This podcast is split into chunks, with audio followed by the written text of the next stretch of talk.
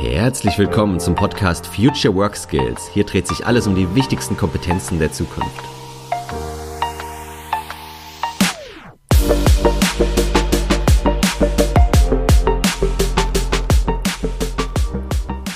Ja, ich bin immer noch Dennis Fischer und heute hörst du, wie im letzten Podcast auch, Stefan Scheller im Interview. Er ist ja der Perso-Blogger und letzte Mal haben wir so ein bisschen über seine Sidepreneur-Tätigkeit gesprochen, über seine Vergangenheit und jetzt wollen wir über die Zukunft sprechen. Darüber sollte man Jobtitel komplett abschaffen. Welche HR-Trends sieht er in den nächsten zehn Jahren und vor allem, wo sieht er sich selbst ungefähr in zehn Jahren, beruflich, aber auch privat? Über all die Themen sprechen wir, diskutieren wir auch ein bisschen und ich wünsche dir ganz, ganz viel Spaß beim Hören. Solltest du die erste Folge noch nicht gehört haben, hör die gerne vorher an, weil es baut so ein bisschen aufeinander auf. Also, viel Spaß beim Hören. Von daher lass uns mal in so einen Schutzraum gehen. Ich habe äh, einen Gedanken gehabt, den ich einfach mal mit ein paar spannenden Menschen diskutieren will. Du bist der Erste, herzlichen Glückwunsch. ähm, und zwar dieses Thema der Jobrollen. Ja, da gibt es ja immer mhm. wieder Diskussionen auch, ja, wer, die Skills verändern sich so schnell. Das heißt, wir kommen eigentlich mit den Jobbeschreibungen gar nicht mehr hinterher. Ich meine, mhm. Jobbeschreibungen sind eh nur Schall und Rauch. Ich weiß noch, wie ich in Berlin in einem Startup gearbeitet habe. Wir waren zehn Leute und jeder hat sich seinen Jobtitel selber gegeben. So, ja, es ja. war echt Würfeln. Und wir hatten damals ein Food-Startup unser Koch hat sich dann irgendwie Chief Cooking Officer genannt, ja, also mhm. CCO und so. ähm, das ist halt, ja, hat für mich mhm. irgendwie ist so ein bisschen überholt. Vielleicht hast du dich auch schon mal mit dem Thema auseinandergesetzt oder hast sogar schon mhm. Beispiele. Ich fange jetzt mhm. gerade so an, mich damit zu beschäftigen. Aber was ist, wenn wir in den nächsten fünf bis zehn Jahren einfach mal sämtliche Jobtitel abschaffen würden und einfach nur mal schauen, hey, wir sind ein Unternehmen, wir kreieren eine Wertschöpfung, welche Aufgaben müssen dafür erledigt werden und dann holen wir uns die Leute, die die passenden Aufgaben erledigen und wie die dann am Ende heißen und wie das genau geschnitten ist, ändert sich eh äh, jedes Quartal. Von daher, ja, ist ja egal. Ja. Also. Ist ein extrem spannender Gedanke und wir beschäftigen uns natürlich extrem viel auch damit. Ne? Mhm. Ähm, wir waren noch nie diejenigen, die so ganz fancy Berufsbezeichnungen hatten oder Stellenbeschreibungen. Aber ich kenne das natürlich von den Startups, ne? dass jeder ja. irgendwie Chief oder Head of irgendwas ist, ja. ja. Und wenn es nur äh, Netflix, Chief Netflix Officer ist, ja, ja der genau, irgendwie dann so in diese Richtung. Jetzt, ich habe da vorher auf der einen Seite erstmal so ein bisschen drüber gelacht. Mittlerweile glaube ich aber, dass gerade diese Rollen auch sehr identitätsstiftend sein können. Ja? Mhm. Das heißt, ähm, was mich nämlich ganz lange in meinem Hauptjob in dieses Sidepreneurship fast reingedrängt hat, war dieses, dass ich nicht genau wusste, was bin ich denn jetzt wirklich, ja? Mhm. Bin ich, wenn ich jetzt sozusagen im Consulting der Dativ damals war, bin ich jetzt Unternehmensberater? Das hat sich ja. total falsch angefühlt. Ich sagte, nee, da hat man auch so ein falsches Image. Das ist es nicht, ja? Oder dann war ich Geschäftsleitungsassistent. Ja, bist du jetzt nur Assistent? Du hast hier genau. Projekte mit mehreren Millionen Euro, für die du quasi das, das machst. Ja, natürlich hast du geliehene Macht, aber ja. bist du Assistent? Ne? Und, dann, und dann ging das so weiter, ja, weißt du, Produktmanagement und dann hast du gesagt, hm, bist du jetzt Produktmanager. Und dann hast du, aber habe ich auch da gesagt, eigentlich, wenn du heute googelst und dann liest, was macht so ein Produktmanager, ja. die machen auch ganz andere Dinge. Ja? Das heißt, man verbindet etwas damit und wenn ich dann ins HR gewechselt bin plötzlich und sage, hätte ein Employer Branding Specialist, ah, stimmt, so fühle ich mich. Irgendwie so. Mhm. Ne? Das heißt, da habe ich zum ersten Mal gespürt, wie dieser Titel auch das trifft, wie ich mich selbst fühle. Ja. Also das wäre ganz wichtig, identitätsstiftend ist so ein Merkmal. Ja, Generell cool. hast du aber natürlich recht, dass diese äh, Rollen und Berufsbilder sich immer weiterentwickeln. Ja? Also wo wir im Recruiting noch vor wenigen Jahren tatsächlich so dieses Puzzlestück immer gesucht haben. Ne? Die, genau die Person, die auf diese eine Stelle in ja. dieses Team reinpasst, ähm, zeigt eigentlich heute schon, ja, was ist denn, wenn das Puzzle sich verändert, wenn das Umfeld sich verändert, ja, musst du das nächste Puzzlestück wieder suchen, muss die Person ja. wieder rausgehen aus dem Ganzen, das kann es ja nicht sein, ja. Mhm. Und dann kam natürlich das Thema, ja, wir müssen das alles skill-orientiert machen.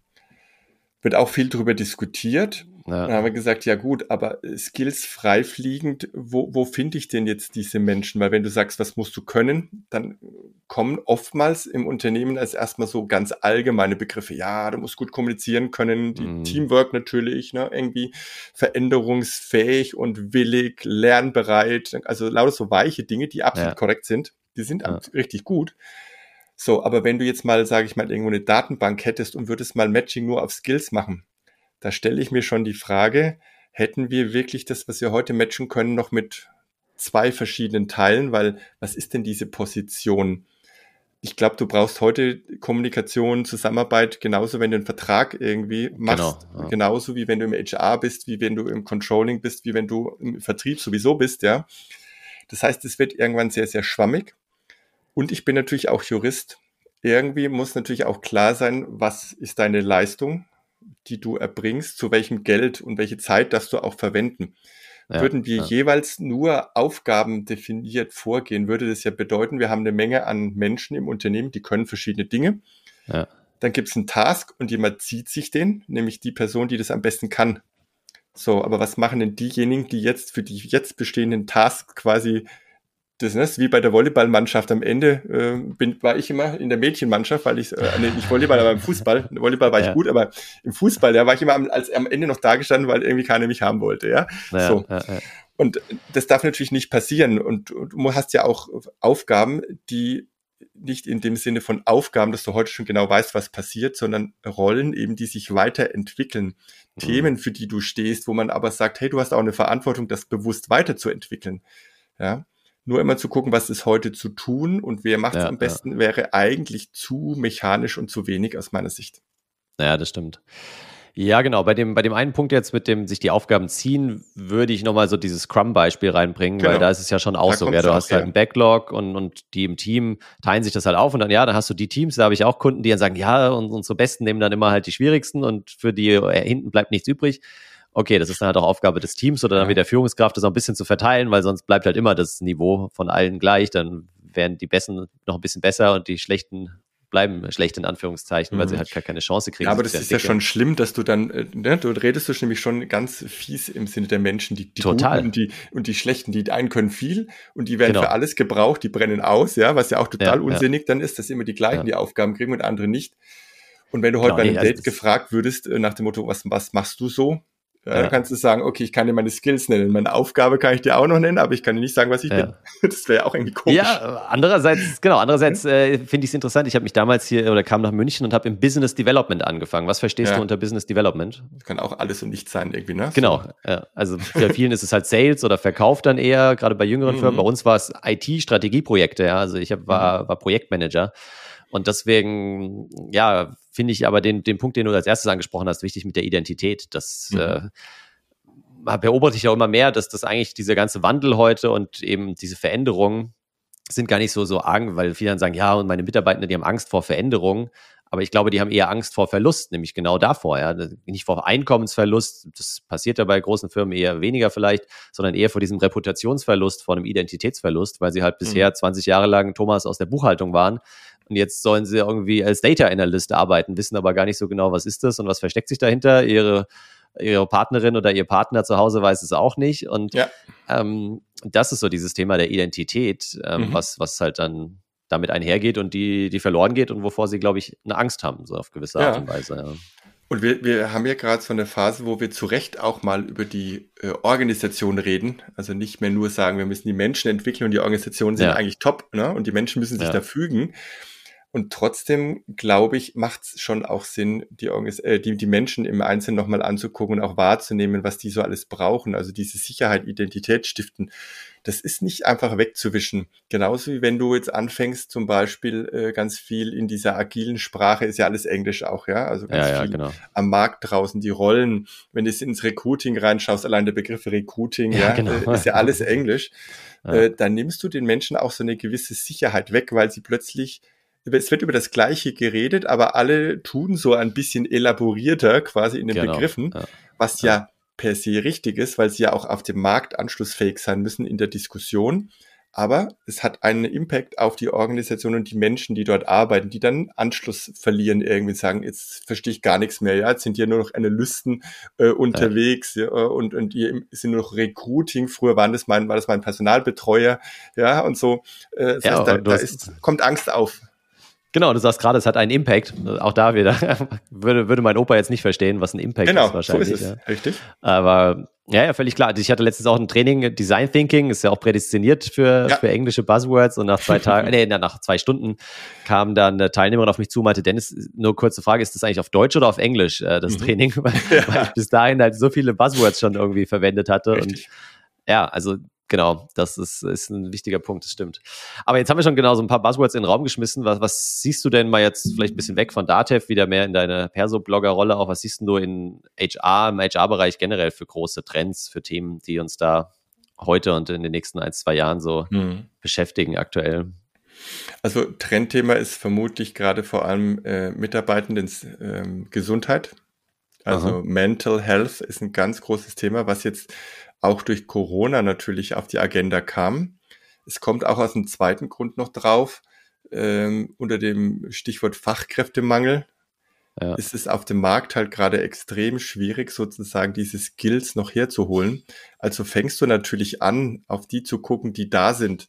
Und dann musst du aber gleichzeitig sagen, okay, du musst die ja fit und gesund halten. Ne? Also plötzlich sind die wichtiger geworden gefühlt, was eigentlich schon schlimm ist. Äh, ne? Nach dem Motto, jetzt gucken wir halt mal auf die, weil wir können uns nicht einfach wieder neue vom Markt holen. Ja. Und ich denke, dass das zwingt Unternehmen auch dazu, endlich äh, die Menschen wieder stärker wahrzunehmen. Und ich merke das gerade im Bereich betriebliches Gesundheitsmanagement, Mental Health als tatsächlich auch medialen Trend.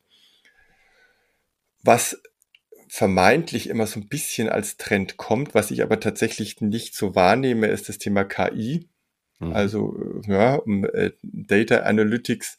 Ich glaube, da, da könnte und müsste mehr kommen. Also ja. weg von diesem klassischen Bauchgefühl hin zu mehr Datenbasiertheit. Aber, und das ist so eben, glaube ich, auch so der Knackpunkt, aber auch nicht diese Datenhörigkeit, ja. Mhm. Also das, da ist das Pendel äh, wie immer so zwischen These, Antithese und irgendwann kommt so eine Synthese raus, ja. Und ja. wir sind gerade so bei diesem, es hilft dir nur, es ist alles total toll, wenn KI. Und jetzt merkt man schon, dass viele auch sagen, ja, wir brauchen es eigentlich, aber das, was heute da ist, an mancher Hinsicht ist auch gar nicht biasfrei oder äh, sorgt gar nicht für so viel Diversity und Co. Ja. Dann sind wir schon beim nächsten äh, Trendthema, glaube ich das äh, ja vor allem in den Unternehmen so umgeht, ist das Thema ähm, Diversity und Inclusion. Mhm hat auch mit diesem veränderten Bild, dass man plötzlich die Menschen wieder stärker sieht, zu tun, ne? weil dann merkt man nämlich auch, dass die Menschen total unterschiedlich sind. Äh, mal klar will man immer noch Generation X, Y und Z sagen, aber wenn ja. man ganz genau hinguckt, muss man sich mit einzelnen Menschen befassen und die sind deutlich, deutlich diverser, ja. Ja, ja, und man, man merkt, glaube ich, auch immer mehr, dass man halt die Probleme, die man heute hat, nur durch diverse Teams lösen kann. Also, dass es nichts bringt, da irgendwie jetzt fünf Controller an Controlling-Problemen zu setzen, weil im Zweifelsfall wurden die alle schon gelöst, die Controlling-Probleme in den letzten 30 Jahren. Äh, und das ist halt eine Nummer höher, irgendwie oder eine Ebene höher. Und dann brauchst du halt auch noch äh, einen ehemaligen Strafgefangenen, sage ich mal, eine Juristin und ähm, irgendwie noch äh, ja jemand aus Biochemie oder so und die nehmen sich dem Problem an und finden dann hoffentlich kreative und neue Lösungen, an die bisher noch keiner gedacht hat. So. Ja, ist aber auch so ein, so ein High-End-Bubble-Thema, mhm. ne? weil äh, so auf diesem Reißbrett, das, welche Art von Unternehmen agieren denn so, ja. die dann auch so ein cross-funktionales Team, ne, schon wieder ein Buzzword, ja. bewusst zusammenstellen. Da musst du ja erstmal in äh, auch in einer gewissen Bubble drin sein. Ja, so ein kleiner und mittelständischer Betrieb, der denkt da nicht dran, der hat eine ja, Aufgabe. Dann sind wir wieder zurück zu dem, was du gesagt hast. Mhm. Und sagt, okay, ich brauche eine Buchhaltung, die muss gut sein, also stelle ich einen Buchhalter ein. Da könnte ich ganz andere Menschen vielleicht auch äh, dahin entwickeln oder da was machen, ja, aber ähm, da ist man dann doch eher noch sehr wie soll ich sagen, klassisch denken, ohne dass ich das jetzt abwerten möchte, ne? Ja, ja. Ja, und hat auch gar nicht die, die Zeit oftmals. Ich meine, das ist ja auch das Gute und immer noch beim deutschen Mittelstand, dass ja viele doch noch sehr gut laufen und gutes Geld verdienen, gutes Geschäft machen und auch einfach sehr ja. gut ausgelastet sind. Und die haben dann nicht die Muße, äh, dann mal irgendwo so ein Projekt von der grünen Wiese aus zu starten, was ja, ja teilweise schade die ist. sagen sich auch, äh, ihr, ihr redet immer nur noch, ja, wo ist denn jetzt ja. eure Wertschöpfung? Ne? Während wir ja, quasi genau. arbeiten, äh, macht ihr hier alles auf und ich sage jetzt bewusst mal ein bisschen ketzerisch, macht ihr nur noch New Work und viel gut, ja. Ja, genau. Ja, das war, als ich aus Berlin nach München kam, da damals, wann war das jetzt vor achteinhalb Jahren eben so, 2014, äh, genau, da hieß es dann auch oftmals, ja, in Berlin werden halt Projekte gemacht und in München werden Unternehmen gegründet, weil du das nicht leisten kannst, in, in München irgendwie so ein bisschen Projekte zu machen und dann gründe ich mhm. hier mal ein Startup, so ein bisschen, ja, dann ja, hast du halt ein Problem, allein deine Miete zu zahlen, so. Ja. Also ist auch ein bisschen ketzerisch, aber ist ja, schon ein bisschen was dran, wenn man sich jetzt auch die Startup-Welt anschaut, gerade auch so Celonis, andere ähm, mhm. Personio und so weiter sind ja schon auch aus München ein paar wirklich Unternehmen hervorgegangen, die richtig Geld verdienen. Und ja, Berlin hat halt Zalando und HelloFresh und so, aber wie profitabel die dann sind, ist die. Das die wollte ich gerade sagen. Ne? Wenn du über Geld verdienen sprichst, muss man ja. natürlich schon nochmal genau im Hingucken. Ne? Ja, genau. Nicht nur die, die Umsatzzahlen so. Ja. Ja, interessant. Wie, wie siehst du denn deinen Job so in den nächsten Jahren? Ich frage dich jetzt nicht diese Bewerberfrage, wo siehst du dich in zehn Jahren, aber wie, was glaubst du oder was, was könntest du dir vorstellen, wie sich das so entwickelt? Also per, beides, Perso-Blogger und Datev oder das, worüber du sprechen willst. Wie sieht das so in den hm. nächsten Jahren aus? Also zehn wäre mir tatsächlich zu weit als Perspektive. Äh, die, da könnte ich sagen, privat habe ich schon natürlich bei Überlegungen ähm, am liebsten das Business so aufbauen, dass man das von unterwegs aus machen kann, mhm. dass du eine gewisse Art von passiven Einkommen hast, digitales Einkommen, das es dir ermöglicht, unterwegs zu sein, noch mal ein bisschen die Welt zu sehen, wenn das quasi die Kinder dann mal ähm, aus dem Haus sind. Ne? Das ja. ist schon so ein Ziel. Das kannst du in der klassischen Arbeitnehmerrolle jetzt nicht so gut machen, aber wenn du ein Business aufgebaut hast und organisierst es so, gerade wenn es auch ein Digitalbusiness ist, geht es schon ganz gut. Was das Unternehmen generell angeht, ich glaube ja trotz allem nicht, dass in zehn Jahren sich die Welt so stark verändert wird in den Unternehmen, wie wir das in unserer hm, High-End-Bubble so glauben, ja. ja, ja. Bei den vielen Millionen Unternehmen, die es allein in Deutschland gibt, die ganzen Menschen, die da arbeiten, das alles, sage ich mal, wirklich äh, neudeutsch zu transformieren und zu digitalisieren, ja. Da habe ich kürzlich vor allem eine ganz spannende ähm, Diskussion wieder, die war mir bewusst, aber die habe ich wieder quasi ähm, so aufgenommen, dass die Digitalisierung gar nicht so viel an Wertschöpfung gebracht hat, ja, oder an mehr Produktivität, äh, sondern dass das meiste durch Mehrarbeit zum Beispiel immer kommt, ne? dass wir halt, das, wie auch die Diskussion wieder ist, dass wir mehr arbeiten und ja. nicht irgendwie sagen, jetzt machen wir mal einen großen Digitalhebel dran, dass wir weniger arbeiten, sondern wir denken immer noch, mehr kommt von mehr. So, ja. ja und solange ja. diese Haltung so flächendeckend da ist, glaube ich, sind, ist auch in zehn Jahren die Welt keine große, keine, nicht unbedingt eine andere, aber, und das ist, glaube ich, das Wichtige, die Rahmenbedingungen verändern sich, ja. Das heißt, mhm. äh, vielleicht würde sich das Unternehmen, wenn es jetzt, sage ich mal, im, äh, ja, unabhängig von den Märkten agieren würde, wäre es noch genauso. Ja. Aber es kann es eben nicht mehr und deswegen, glaube ich, gehen auch viele Unternehmen dann kaputt an den Rahmenbedingungen, weil sie eben nicht in der Lage sind, äh, sozusagen dieses, was wir jetzt mal neudeutsch als Transformation angehen oder sich ans Markt, an den Markt anpassen, dass sie das nicht hinkriegen. Und das ist so ein bisschen auch diese Berechtigung, glaube ich, dass wir uns mit den Themen beschäftigen. Wie bleiben wir marktfähig? Wie bleiben wir zukunftsfähig oder werden es, je nachdem, wo ich halt als Unternehmen stehe? Das ist okay. Aber du kannst natürlich auch sagen, okay, ich mache jetzt erst nochmal richtig Umsätze in meinem Unternehmen, ne, skaliere mal richtig hoch und dann irgendwann ja, geht's halt nicht mehr und dann mache ich was anderes. Ja. Das ist ja, ja, die andere Haltung, ne? Ja. Ja, das ist wieder diese Ambidextrie, gell? Auf der einen Seite die, die aktuellen Prozesse, Produkte und so weiter optimieren und standardisieren und auf der anderen Seite trotzdem ja, innovieren und mhm. versuchen, fit für die Zukunft zu werden. Ob es genau. jetzt auf Mitarbeiterseite ist, ob es auf Produktseite ist und so weiter. Ja. Aber ja, was du angesprochen hast mit den, mit den Prozessen zu digitalisieren oder den Angeboten, das, da sind wir wieder beim Laubbläser so ein bisschen am Anfang angelangt. Weil ja. Genau das, ich meine, klar, du kannst auch hier mit, mit dem Rechen äh, durch den Innenhof gehen oder mit dem Besen. Das dauert vielleicht ein bisschen länger. Du schaffst nicht ganz so viele Innenhöfe.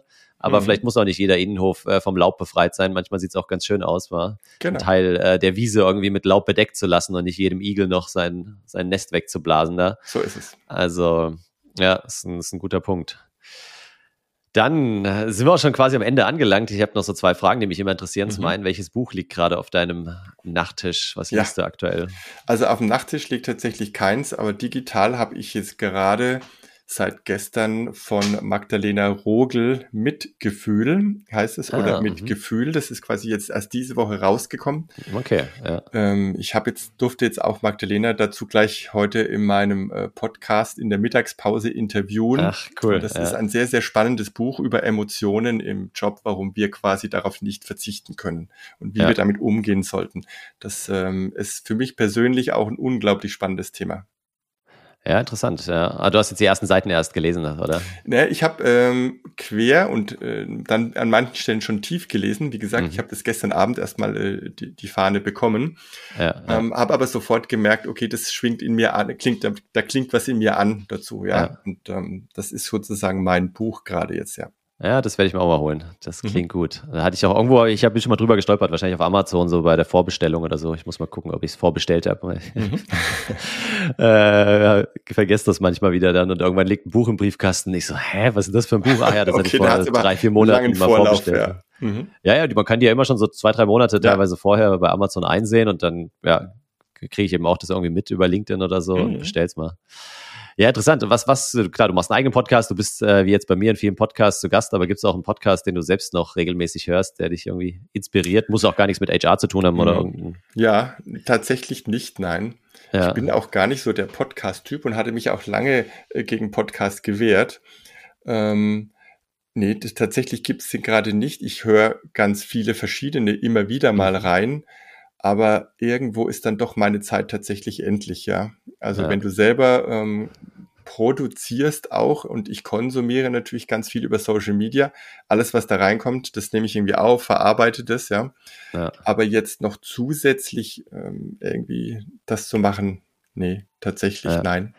Ja, das ist interessant, gell? Ich habe letztens äh, ein Interview gelesen, wie heißt die Mai Nguyen oder so, diese mhm. beim ZDF auch äh, eine Sendung hat und ihren ähm, YouTube-Kanal so groß gemacht hat und so. Und die hat auch da in dem, das war ein Deutsche Bahn-Magazin, genau, da habe mhm. ich es gelesen, hat sie nur gesagt, dass sie also nie auf YouTube oder auf irgendwelchen anderen Social-Media-Kanälen unterwegs ist. Sie produziert da halt extrem viel, aber äh, sie schaut da maximal am Tag irgendwie zehn Minuten rein und mhm. ansonsten nicht, weil ja, dann bräuchte sie nichts mehr zu arbeiten, so ungefähr. Ja, da dachte ja, ich mir, ist krass. Ich glaube, viele von den Influencern, wo wir jetzt wieder mhm. bei dir sind, äh, ob es jetzt Mikro-Influencer oder, oder richtig große mit viel Reichweite sind, ich glaube, die verbringen teilweise gar nicht so viel Zeit auf den Social Media Kanälen oder nur, um dann wieder zu kommentieren oder sowas vielleicht zu machen, ja.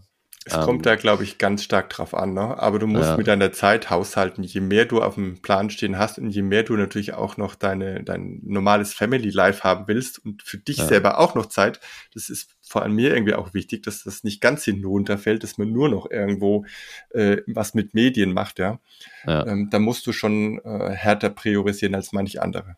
Ja, das stimmt. So ein gutes Schlusswort. Dann beenden wir hier die Aufnahme. Vielen, vielen Dank, dass du da warst, Stefan. Hat mich gefreut. Vielen Dank.